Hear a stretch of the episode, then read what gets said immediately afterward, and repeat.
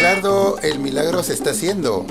Le cuento. Gracias. Nos dicen, Qué bueno, nos qué bueno. reportan las señales internacionales de que en este momento hasta Rusia está llegando esta señal. Claro, creo que allá ahorita Ah, ya están despertando, están saliendo de la cama. Eh, no, yo creo que ya están almorzando. Ah, sí. Sí, ya están Bueno. almorzando. Y Por ejemplo, en, en- en Suiza son las, eh, mm, las 2 de la mañana. las 2 de la mañana. Sí, En, en Italia las 4. yo no tengo. las 3, las 3.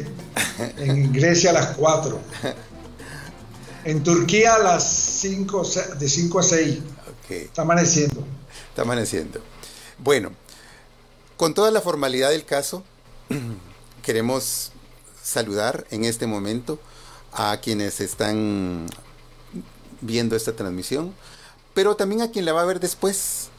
Y por eso no digo ni buenos días, ni buenas tardes, ni buenas noches, porque eh, en, en las redes sociales es atemporal el asunto. Así que, hola, ¿cómo están?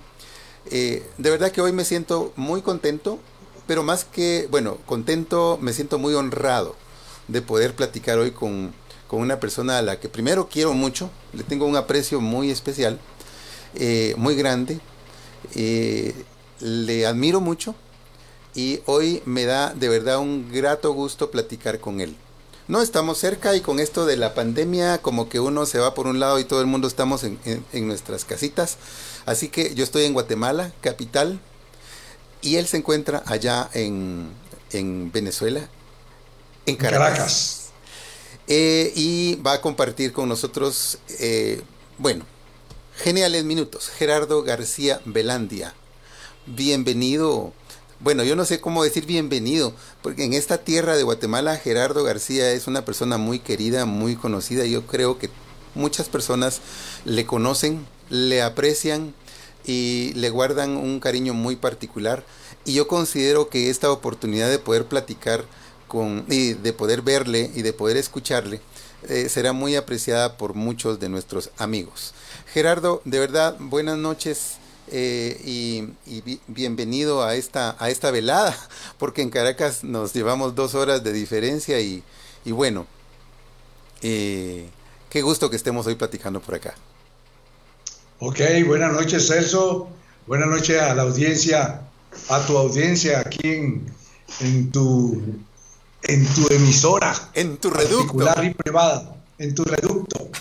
Bueno, estamos disponibles, eh, no, no aparecen los dos cuadritos, no sé cómo no es el asunto, tú dices que tenían los dos cuadritos, Eh, ahorita ya, una- ya están los dos cuadritos, aquí no, ¿no? aquí lo tengo que poner yo, No, no, no, no, no, no, no. Ahí. Usted. usted- compartir panta- pantalla. no, dice. no, no, no, no. Aquí ya solo platicamos. Ah, bueno, dele, Ajá. pues.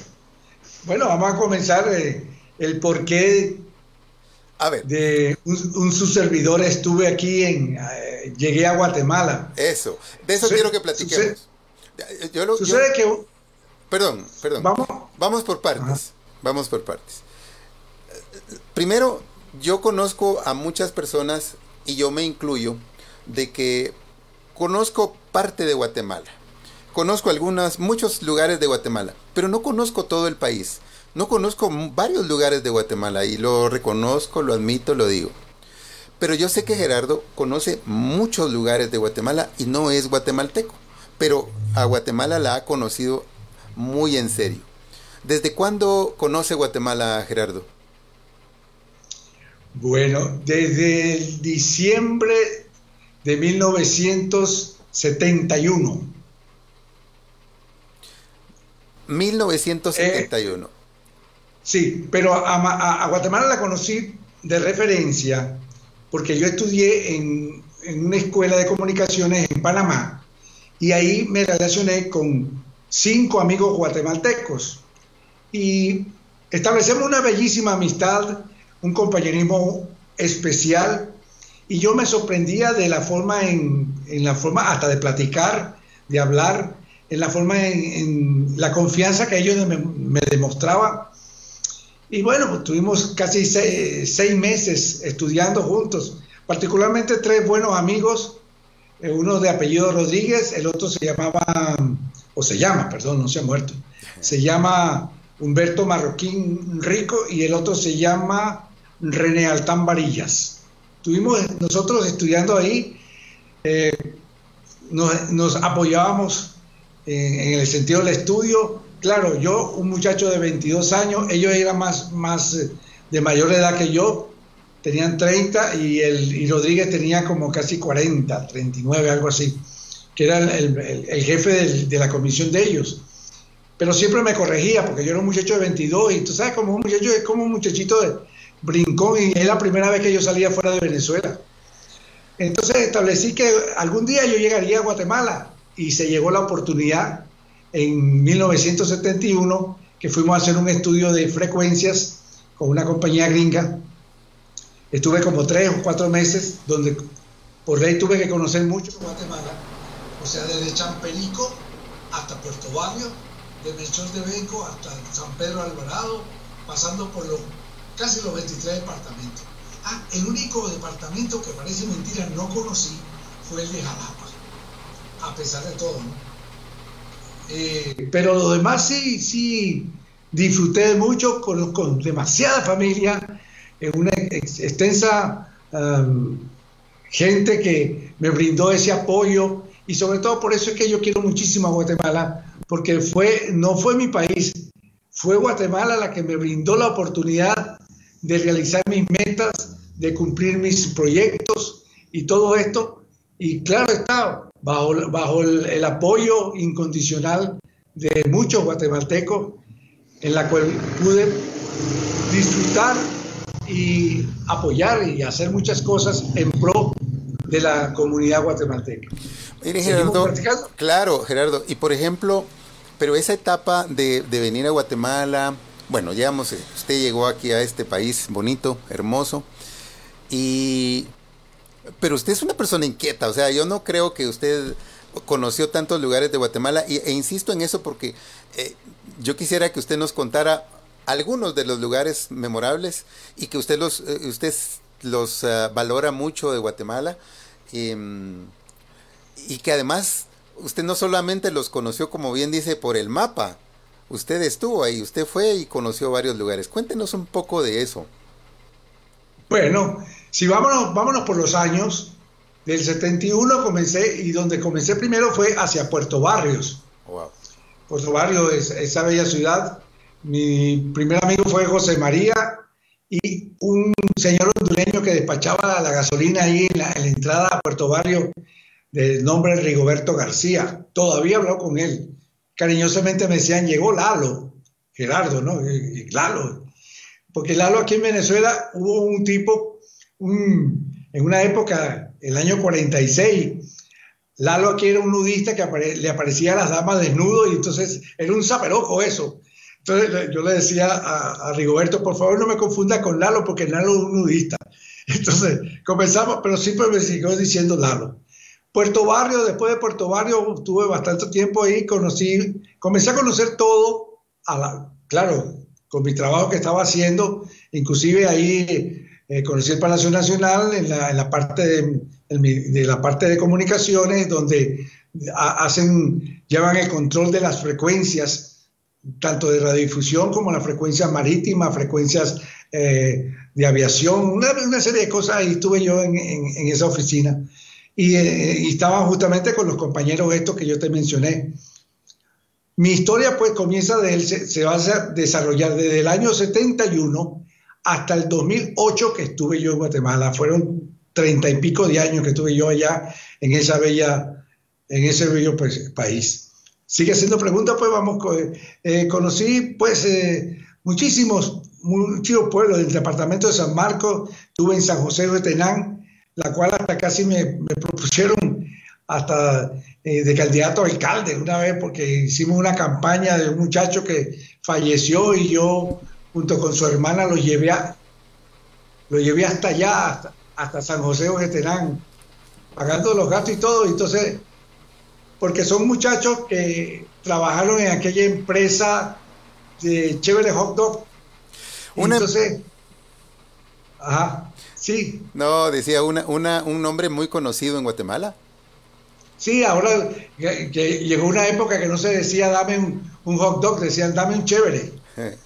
Eh. O dame tres chéveres. bueno, pues eso, eso, lo vamos a contar después. Conocí todos todo, estos eh, eh, en Totonicapán, conocí Quetzaltenango, Huehuetenango, eh, ¿qué te digo yo? Por el lado de Malacatán también, San Rafael del Pie de la Cuesta, toda esta parte de Chicacao, Retauleu, ¿qué te digo?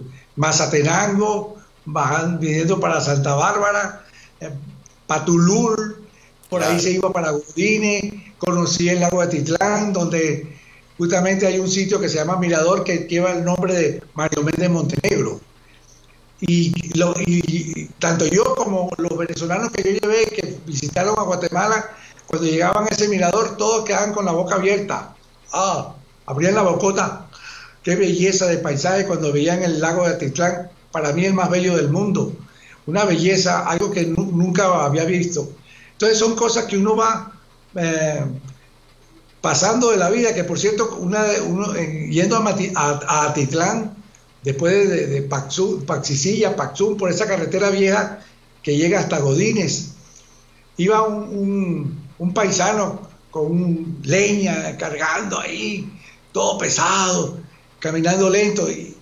Y, mi primo me dice, ¿por qué no le das un rayo a ese pobre, pobre señor y todas esas cosas?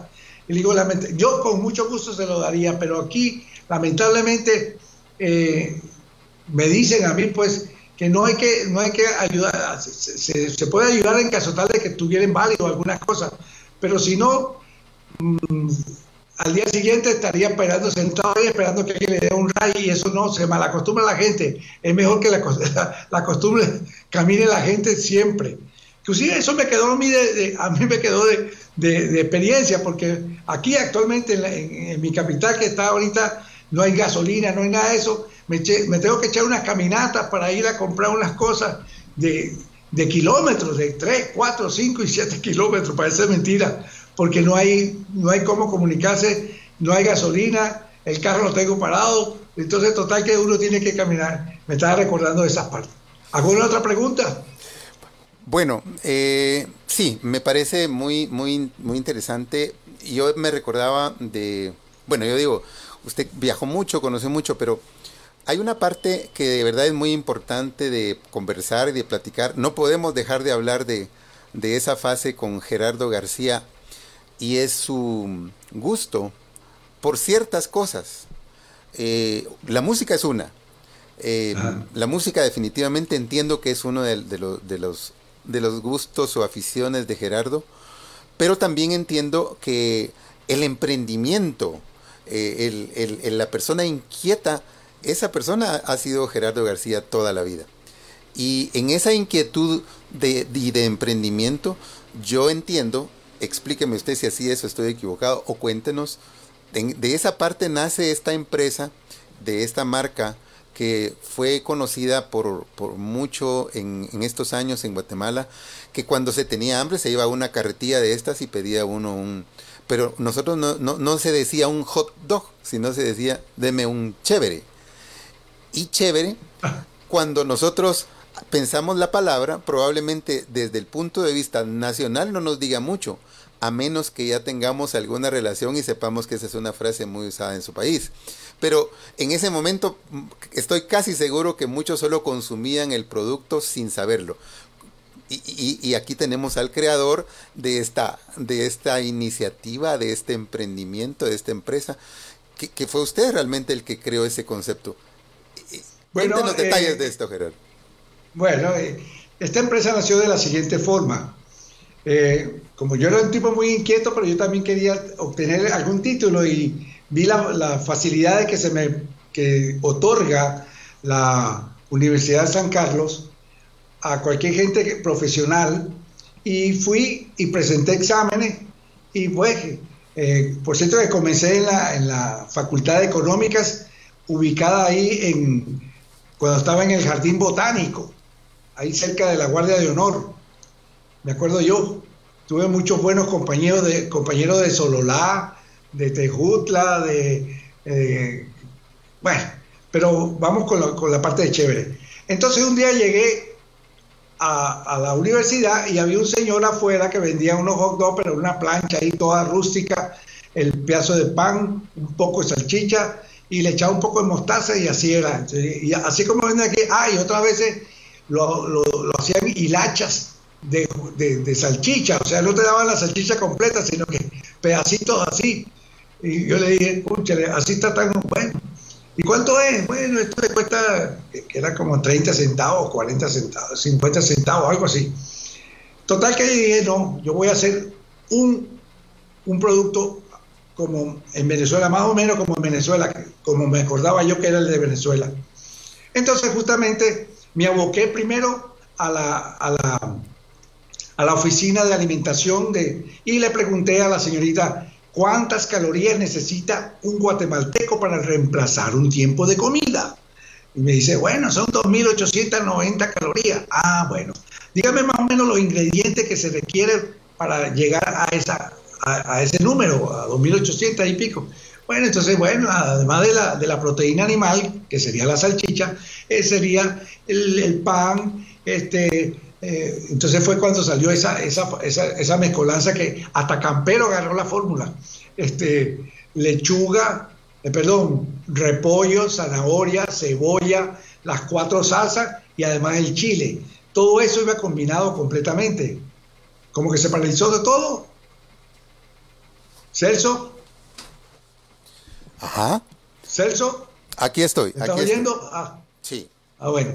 Entonces, total que bueno, por cierto que, dado que yo soy un tipo muy sociable también, siempre iba a la embajada.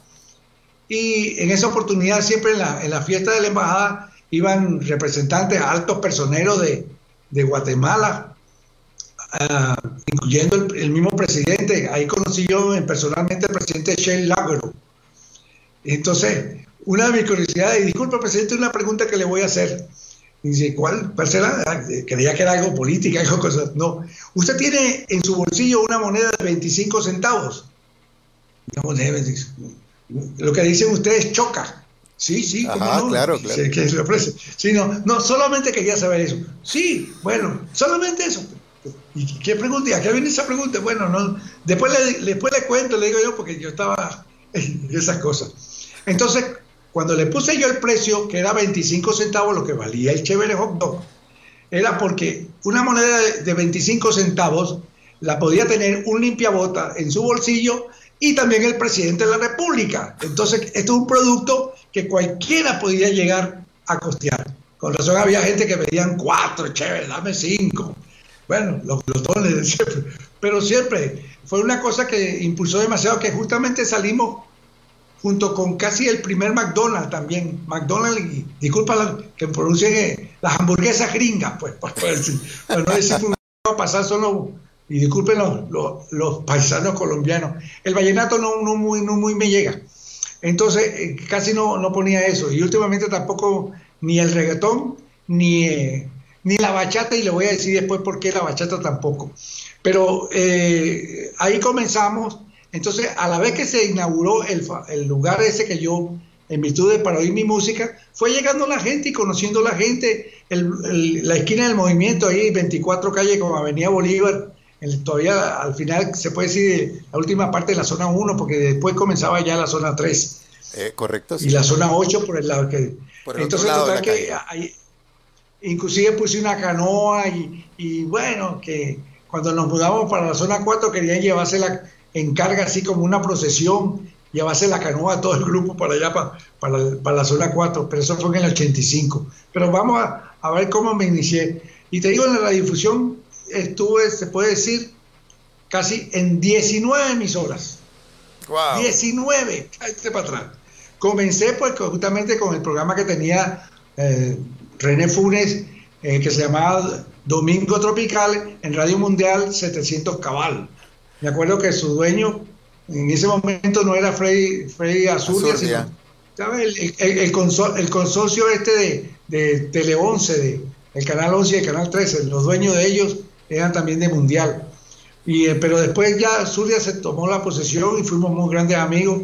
Alguna vez tuve que trabajar, pero cuando, Cuando el señor, una vez llegó también el señor Bocaletti y ahí no le gustó el programa, entonces me salí.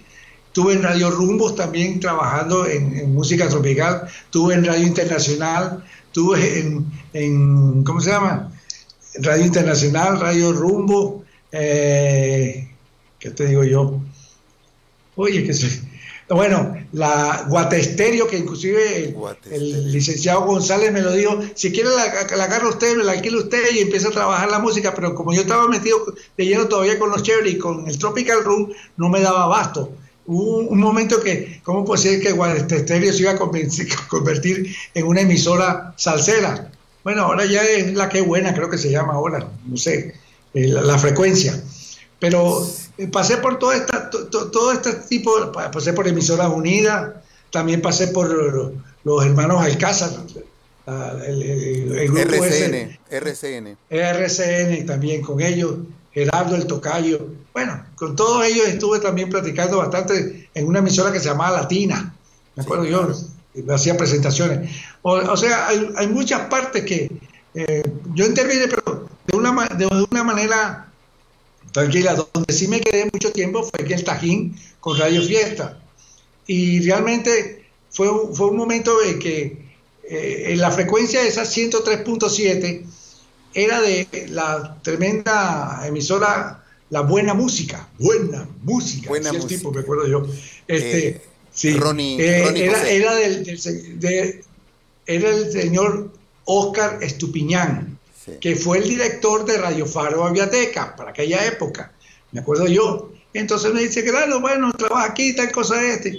Pero después llegó y se le alquiló Ronaldo Figueroa, familiar de Ángel Mario Figueroa de Emisoras Unidas.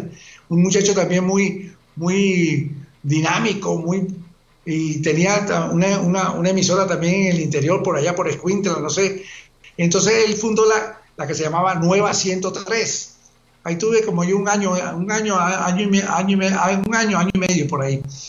Y luego entonces me dijo, un día me dijo, mira, este domingo ya no habla más salsarenga, así que te despide la audiencia porque van a venir los nuevos, los nuevos empresarios de, este, de, la, de la emisora. Y bueno, total que me quedé esperando y en ese momento, ya terminando el, programa, me despido de la audiencia. Bueno, señores, me despido. Ha sido un gusto, esperamos estén atentos a, qué emisora voy a, regresar. Pero en eso entonces el, licenciado Roberto Girón, Girón de Rubens, Roberto Girón de Rubens me dijo, no, no, no, un momentito, caballero. Esto, eh, usted no se va. Esto pasa a ser, usted no se va. Usted, o sea, yo alquilé, pero con todo y salsarengue. Entonces, por eso tuve muchos años en, en el Tajín. Y fui y luego regresé. Inclusive, el, licenciado era una, persona tan, tan honorable, tan amable y tan, ¿cómo diríamos?, tan colaborador, que cuando comenzó Tropicálida, escucha bien, Tropicálida, bajo la dirección de el fallecido buen amigo Neto Porras. Neto Porras, sí. Se, se, transmitía desde los transmisores allá arriba en el Cerro Aluch. Y yo me iba en mi moto uh, y subía hasta el Cerro Aluch a llevar la música pasamos un domingo bien alegre transmitiendo música. O sea, eh, yo, me, yo, inclusive en aquella época, eh, yo admiro mucho a la persona esta, el licenciado Roberto Girón, un muchacho con entusiasmo, con empuje, no sé qué pasó con sus, sus empresas y todas estas cosas, y él se retiró, creo, de Guatemala.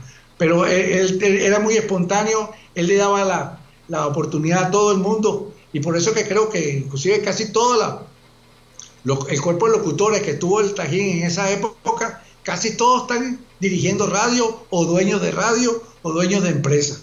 Hasta tú estás dirigiendo estas cosas aquí. tú estuviste también en eso. Inclusive estuviste en, en, otra emisora que él hizo que se llamaba Kirius.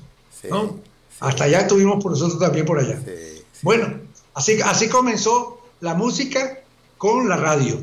Y entonces fue cuando fui mezclando o sea, se supone que eh, si abro una discoteca como el Tropical Room, que fue el día 18 de octubre de 1978, y el padrino fue nada menos que Lencho Patas Planas, el señor David Pinto Villafuerte, que por cierto ya falleció, compañero mío en la universidad. Entonces le dije, como sabía que su chispa y su humorismo, tocaba guitarra y su hermano también, y inauguramos el Tropical Room un 18 de octubre de 1978, hace 43 años más o menos. Bueno, y fue, Algo así. fue un buen momento para inaugurarlo porque, mm, eh, bueno, yo creo que una de las cosas es que el género salsa, pues era nuevo, Gerardo, no era, no era conocido y empezó a gustar. exacto. Empezó a gustar. Y, el Tropical Room en, en esa ubicación en, al final de la Avenida Bolívar, eh, pues se eh, empezó a convertir en un punto de encuentro de, la gente que estaba un, ritmo diferente. ¿Aló?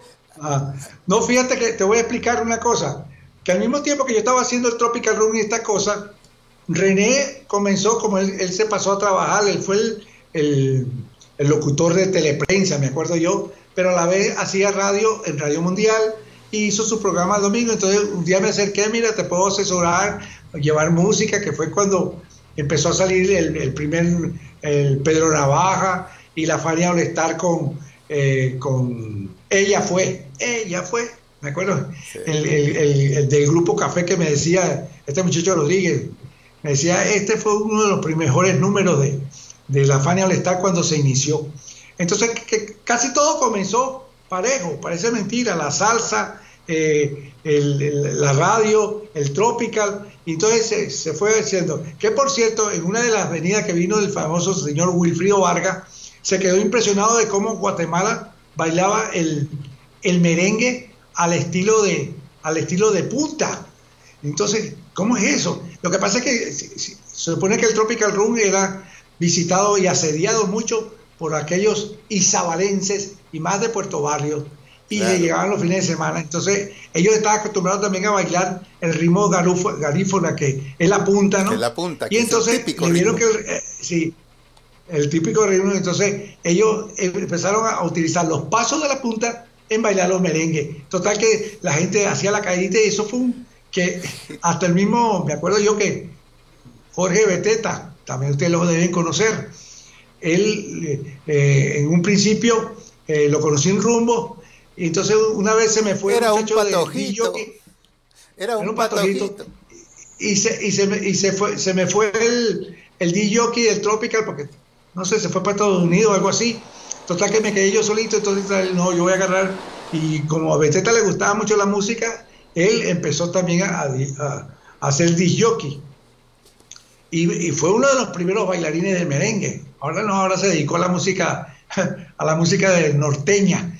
Pero eh, lo bueno de, de, Beteta, que entonces yo, el, el, licenciado Girón también se le fue la el musicalizadora, era una muchacha la que ponía la, la programada la música allá en, Radio Fiesta. Y yo le sugerí, mire, aquí está este muchacho Jorge Beteta que es muy capaz y logra mucho eso.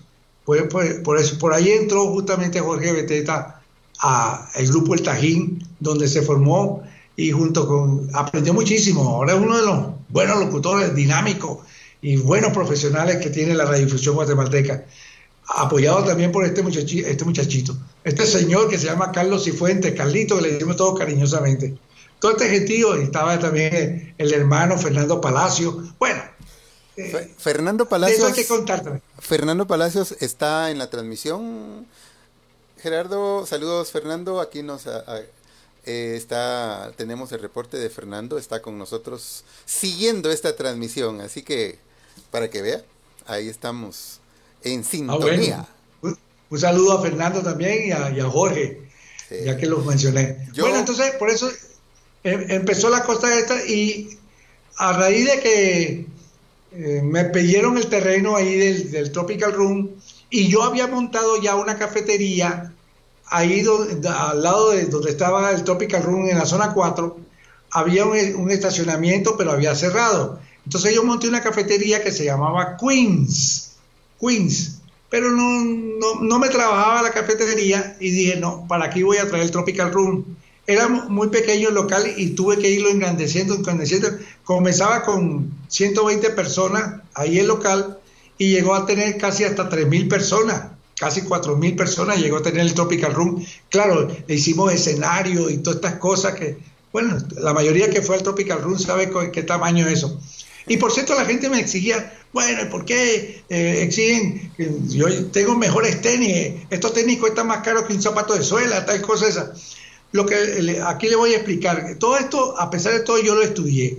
Si, si tú quieres que una cosa funcione perfectamente, tenga sus reglas y todas esas cosas, tienes que imponer ciertos estatutos y ciertos reglamentos. Este, yo suponía que tú ibas a ir a una discoteca, tú vas a una discoteca ahorita y la gente se lo que le da la gana, se siente como se, se la fuma o como le da la gana. En cambio, en el Tropical no era muy distinto. Primero, yo exigía que no fueran con zapatos de tenis. ¿Por qué? Porque el zapato de suela no te permite montar el pie en la silla ni nada de esas cosas, porque es zapato de suela. El tenis sí, el tenis te permite tener una posición como tú quieras y eso es incorrecto. Segundo, yo hacía ver que no, no solamente para, los, para las bodas o, o, para los cumpleaños te ponías el tacuche o te, ponías, te ibas bien vestido, porque la gente iba para, para la discoteca ahí como, como venía, enseñar a la gente que tenía que ir más o menos bien presentable. Y las damas más que todo también con su falda, que se ve bonito una dama con falda, a, damas con pantalones, claro, hay pantalones eh, eh, bonitos, exquisitos, que no son blue jean, pero justamente lo que quería darle esa presencia al baile.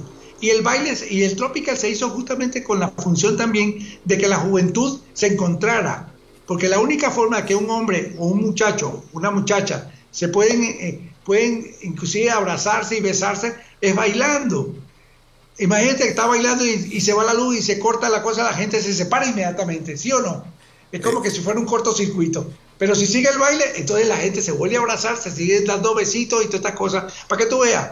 Y para mí es esencial, en un matrimonio, en una cosa, digo yo, ya sacándonos un, consejo, si la gente se acopla bien a bailar igualito, esa pareja la tendrá para todo el mundo. Si quiere, pregúntale al señor Alex Rodríguez Taylor su esposa y él bailan perfecto, entonces nunca vas a abandonar a tu señora, porque lo principal es saber bailar y así como él baile, también puede ser en la intimidad la forma de hacer las cosas bien hechas, ¿comprendes? Totalmente. Esto, te, lo, digo porque esto lo agarré de una cultura de un pueblo de, mi país que se llama Rubio, era el pueblo donde nació mi mamá, y había una fuente de soda donde los muchachos estaban hacia un lado y las muchachas estaban hacia otro lado. Y para poder hablarse, ponían la música y entonces uno se podía encontrar con la muchacha y hablarle y tocarla y, hablarla, pero mientras tanto no podía estar cerca de ella. Es como también me pasó en San José Veterán, yo fui a la iglesia y yo me quedé mirado que el cura pone, los hombres se, sientan hacia un lado y las mujeres en el otro. Interesantísimo para que tú veas, para que, para que se vea el, el respeto de estas cosas, de si tú estableces las normas antes, entonces se mantiene una disciplina y el, el inclusive al Tropical Room en la época de Riojón, me acuerdo yo que entraban a todos los nightclubs y a todas estas cosas buscando cosas. Nunca entraron al Tropical Room porque sabía que el Tropical Room era como un club social. Era una cosa muy familiar a, una cosa de esa. Estuve inclusive con uno de los famosos periodistas de, del diario gráfico, no me acuerdo cómo se llamaba, el, ahorita me, Jorge, no me acuerdo si este, escribió de que era eh, que atrás era un lugar como prostíbulo y atrás estaban las habitaciones y todas esas cosas. Las habitaciones que estaban atrás del, Tropical Room eran para los empleados del Tropical Room, como se salía a las 2 de la mañana, no podían encontrar transporte, por lo tanto se le daba a ellos la, habitación para que durmieran y entonces en la mañana se iban a su casa. Si no, pregúntale a Jorge Beteta, pregúntale a todos ellos cuántos no, no durmieron o no vivieron allá tranquilamente. ¿Sigamos? Sí, claro. No, y lo que ocurre muchas veces es, eh, y esto era un tiempo distinto al actual, que ahora eh, corren más rápido este tipo de, de informaciones infundadas, ¿verdad? Lo que le lo que no consta, el, el, rumor corre muy rápido y en ese tiempo pues también se, se, podía dar ese tipo de interpretaciones, pero realmente era un lugar muy, muy agradable, muy muy, muy, muy bonito y además se pasaba muy bien. Y como bien lo decía Gerardo, este era un lugar sano, un lugar sano para ir a, disfrutar un rato. No, eh, inclusive en la, en la 24 calle la gente hacía cola para entrar, porque nada más tenía capacidad para 80 personas y la gente hacía cola para entrar y todas estas cosas. Y, y inclusive los grandes deportistas, Nixon García, mm, McDonald, eh, ¿qué te digo yo? Eh, eh, Belgar del municipal, el, el, chino, el, morocho Anderson, morocho, no sé cómo le decíamos. Julio César Anderson. Exacto, el mismo que viste y calza, señor. Ese, todos ellos fueron y disfrutaron. No sé si todavía está la coneja Sánchez, que le decían también. Todos estos muchachos que eran jóvenes también disfrutaban. Y entre los profesionales iba el doctor Neville, el doctor, ¿cómo se llama este doctor? que era descendiente de cubanos, bueno, creador de, muchas cosas también. Este, eh, bueno, iban mucha gente profesional y, yo tenía el apoyo también de licenciados como el, eh, amigos como el licenciado Lisandro Godínez, mi buen amigo y Mario Gamal Meneses Ojeda y su esposa Patti. Ellos, inclusive ellos, ellos me compraron el Tropical Room ya lo último, cuando yo me casi me, venía para acá. Ellos fueron los que compraron y, obtuvieron el derecho del Tropical Room. Este, ¿Quién más te Sonia Montt, eh, tanta gente, eh, que Selvin Penan, eh, los Penan también, que te digo, Byron Hall, bueno, un gentío de, un gentío que, que se llama Betty Griffey, que Betty Griffey y una muchacha que se llamaba Mirta, fueron los que acompañaron a bailar a Oscar de León una presentación en el gimnasio bailando calculadora. Mira tú cómo la mezcla, hice yo la mezcla de gente de esta, que inclusive la gente no sabe, pero esa función que se hizo en el gimnasio Flores, Palacio Flores. ¿no? Eh, Palacio, Flores. Sí. Ese, en, e, en, en, ese, en, esa, en ese espectáculo lo regaló, lo otorgó tanto Oscar lo hizo de gratis, toda esa cosa para difundir la salsa. Y la, la gente que no tenía capacidad para haber ido al, Hilton o para no haber ido al Tropical Room para pagar la entrada, tuvo la oportunidad de conocer la salsa. Por eso es que también la salsa en, en la gente eh, sencilla, en la gente humilde, también pegó bastante en la salsa, porque tuvieron la oportunidad de conocer a Oscar de León gratis, a puerta gratis, se puede decir. ¿Entiende? La gente le gustó muchísimo eso.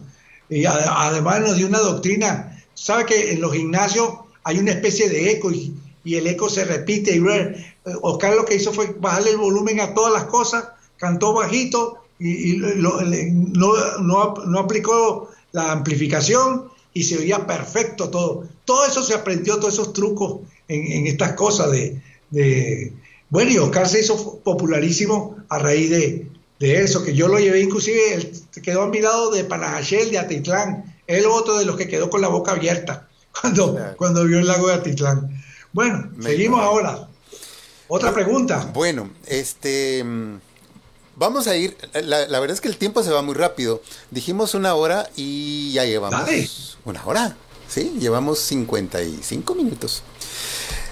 Y wow. imagínense.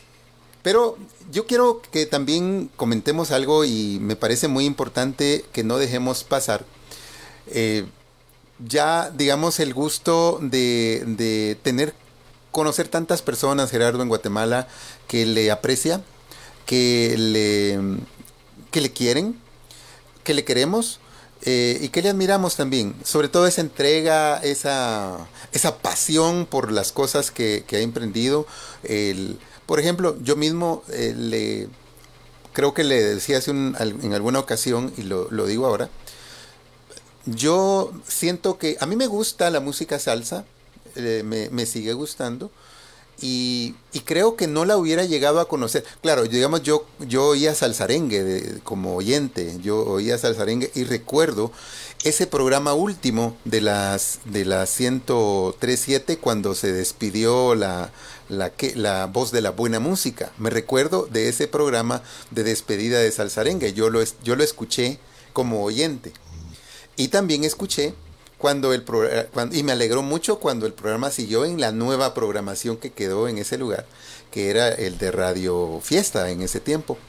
Y por supuesto me quedé dentro de los oyentes de la radio. Yo era un oyente de radio. Se corta, se, para. Sí, yo, yo era oyente de todas las radios, de todas. Eh, por eso no es muy cierto cuando alguien dice, yo escucho solo una radio. No es cierto, nosotros oímos de todo. Eh, yo oía todas las radios, pero me, me, gustaba mucho el programa. Y la verdad, no, dentro de mis planes no estaba... Como una competencia que decía, qué fiesta, ni qué fiesta. Cabal, Solo la... Ahí, ahí sabes cuál qué emisora era. que por cierto, trabajaba, trabajaba muy bien mi buen amigo el Felino Méndez. Sí, claro, sí. Y era un grupo muy, Méndez, Horacio Méndez. Horacio Méndez. Un saludo a Horacio, por si me está oyendo. le enviamos un saludo a Horacio. Y bueno, pues de ahí que quedamos, eh, yo no me imaginé en ese momento eh, llegar primero a, trabajar en la radio, luego eh, conocer cómo se hacía ese programa. Por cierto, creo que eso para mí fue muy inspirador y retante también saber que yo iba a estar en el programa de Salsarengue, como lo hemos conversado, y entonces para mí fue muy, muy importante esa, esa fase de conocimiento, de compartir esas eh, mañanas de domingo eh, y, de, y digamos, y para mí fue incursionar en la salsa.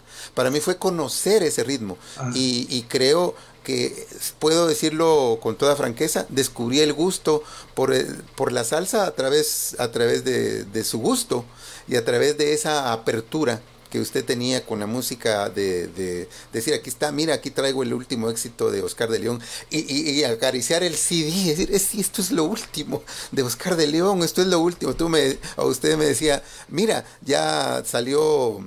Ah, ya, ya está Nietzsche, aquí le estamos dando, pero aquí está el nuevo éxito de Nietzsche. Iba, iba siempre como adelante de esa, de esa época. Y yo, yo juzgo que aún hoy eh, los éxitos en, salsa que se mantienen son esos mismos que, se dieron a conocer en aquellos años. Y creo que esa es una parte importante que bien vale repasar, Gerardo. Creo que vale la pena porque se, se pues huella, pues eh, se, es eh, un espacio en la música. No, lo que tú dices es cierto, muy cierto. Lo que sucede es lo siguiente. Mucha gente no sabe transmitir y generalmente yo soy un analista de frecuencia, no sé si yo he platicado, yo soy analista de frecuencia y la voz es muy interesante con la, con la música y eh, la gente no sabe lo que es el significado del comunicador social.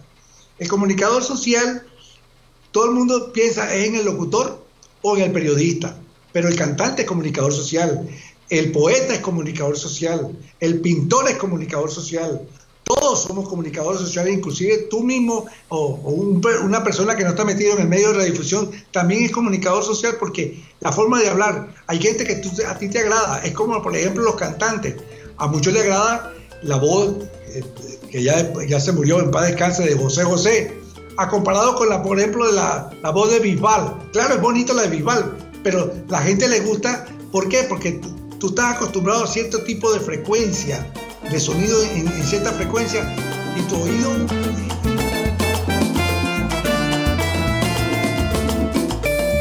Esta entrevista se realizó el viernes 10 de julio y la presentamos como un obsequio a las personas que se sienten honrados de contar con la amistad de Gerardo García Velandia, una persona muy querida para muchos en, en Guatemala y en diferentes países. Y pues esto eh, esperamos rescate un poco el sentir y pensar de este gran amigo que está ahí siempre dispuesto y siguiendo los pasos de sus amigos en Guatemala.